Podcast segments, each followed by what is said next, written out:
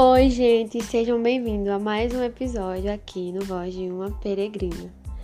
Com esse podcast, meu desejo é que as palavras da minha boca e a meditação do meu coração sejam agradáveis a Ti, Senhor, minha rocha e o meu resgatador. Oi, gente, estamos de volta hoje com uma convidada super especial, minha amiga, já tem 7 anos, que é uma expert nesse assunto de hoje. Ela vai se apresentar.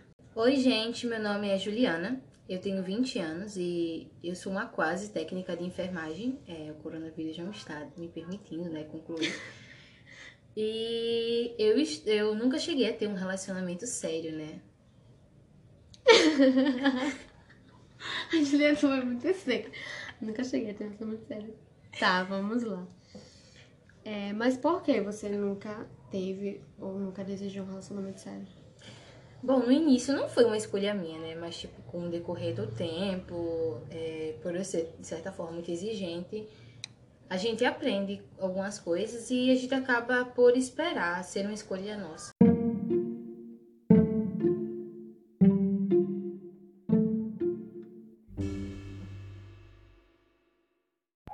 Antes da Juliana continuar, eu queria falar para vocês um assunto.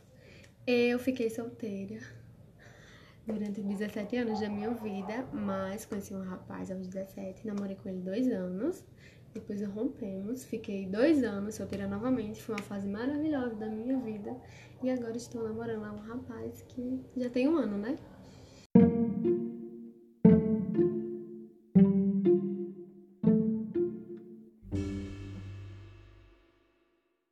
Aí, Juliana, qual o maior desafio durante esse processo da espera? É, eu acredito que a carência, né, ela é inimiga de qualquer solteiro, seja ele cristão ou não. Assim, de certa forma, a gente vai se sentir sozinho em um momento da nossa vida. É, não que seja, tipo, obrigatório estar tá todo o tempo sentindo carência, mas em um, um momento da nossa vida a gente vai sentir essa carência. Então, é, por a gente estar no meio social de pessoas, a gente sempre quer ter é, um relacionamento, seja ele de pessoa para pessoa como um é, namorado ou como uma amizade. A gente é um ser social em si. E eu acho também assim que na igreja que a gente tá, tem muito isso, ah, você tem que casar. A expectativa. Tem que ter filhos. Minha gente, isso é uma pressão da hora. Não façam isso. Assim, tu já sofreu algum preconceito ou pressão pra, tipo assim, você tem que namorar ciclano porque vocês combinam? Já. De tanto. Até de mim mesmo. Mas pode continuar. Já, diversas vezes, tanto assim da parte familiar, né, quanto da parte dos meus amigos.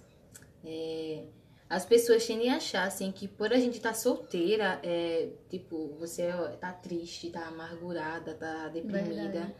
E costumam achar, tipo, de certa forma, que o ápice da sua vida é o casamento. O ápice é você encontrar alguém e se casar.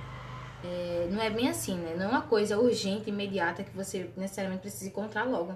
Óbvio que o mandamento de Deus é o casamento. Mas não é necessário a gente encontrar a primeira pessoa e dizer, olha, vou casar com você.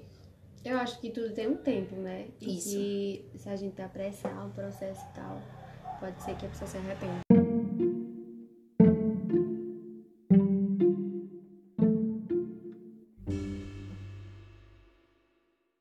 Mas e aí, Juliana? Como glorificar a Deus na solteirice? Bom, a gente sabe que um relacionamento exige certo tempo e dedicação assim, da parte das duas pessoas, de ambos, né? É, as pessoas solteiras não têm esse peso assim na agenda de, de ter uma pessoa para lhe corresponder, como você sabe, né? Tipo, um dia na semana, etc. Uhum. É, então, por que não dedicar esse tempo a Deus? Por que não, por que não dedicar ao seu reino e às suas obras? É, em 1 Coríntios 7, 32 né, e 34, é, ele fala que as pessoas solteiras, elas cuidam das coisas do Senhor e se preocupam em como agradar a Deus. E as pessoas que casadas, né, com um relacionamento, elas se preocupam em como agradar o seu cônjuge, né? Por que não agradar a Deus com esse seu tempo de solteirice? Eu, e nessa época que eu tava solteira, meu Deus, eu lia tanto. Tanto era, tipo assim, eu acho que eu era mais conectada com Deus. Agora eu estou, mas eu era mais, eu acho, me esforçava mais, tirava mais tempo para isso. é, quando eu tava lendo o livro, A Pelegrina, eu li uma frase que eu achei a cara da Juliana e eu falei pra ela, antes de gravar esse podcast, eu quero ler aqui. O nome da personagem é Misericórdia e ela fala assim: Bem, se ninguém me quiser, morrerei solteira, ou a, ou a minha índole será para mim meu marido, porque não posso mudar minha natureza. Ela era cristã. Jamais aceitarei ter alguém com opiniões diferentes a respeito disso enquanto viver. É, antes de ela falar isso, misericórdia, ela era uma pessoa que era super dedicada na casa do Senhor e começou um rapaz a paquerar ela. Só que ela vai falar para Cristiana, que é a sua vizinha, para você entender essa história. Escute o podcast A Pelegrina, que é sobre esse livro. E o rapaz começa a paquerar ela e ela vai falar pra vizinha dela. E a vizinha dela fala assim que esse tipo de rapaz não iria insistir nela por muito tempo, porque ele não é como ela que dedica a sua vida para o Senhor. E ela continua fazendo isso, dedicando, e o rapaz simplesmente some. E aí ela fala isso. A Juliana agora vai falar alguma coisa, encorajando vocês a esperar ou a se conformar com a solteirice e glorificar a Deus nisso. Pode falar, Ju.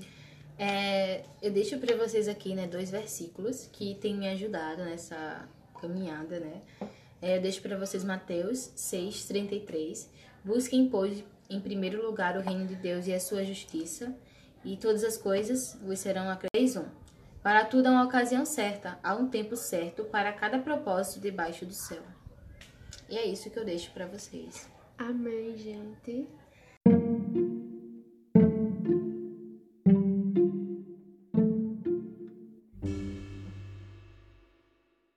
Se você gostou desse assunto e quer conversar com a Juliana, vou deixar o Instagram dela aqui embaixo. Qual é o teu Instagram, Ju? O Instagram é si.juliana. Muito fácil de procurar, tá, gente?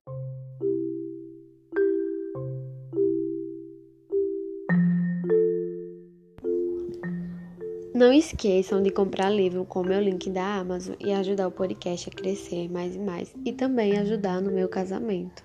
O link está na descrição deste episódio.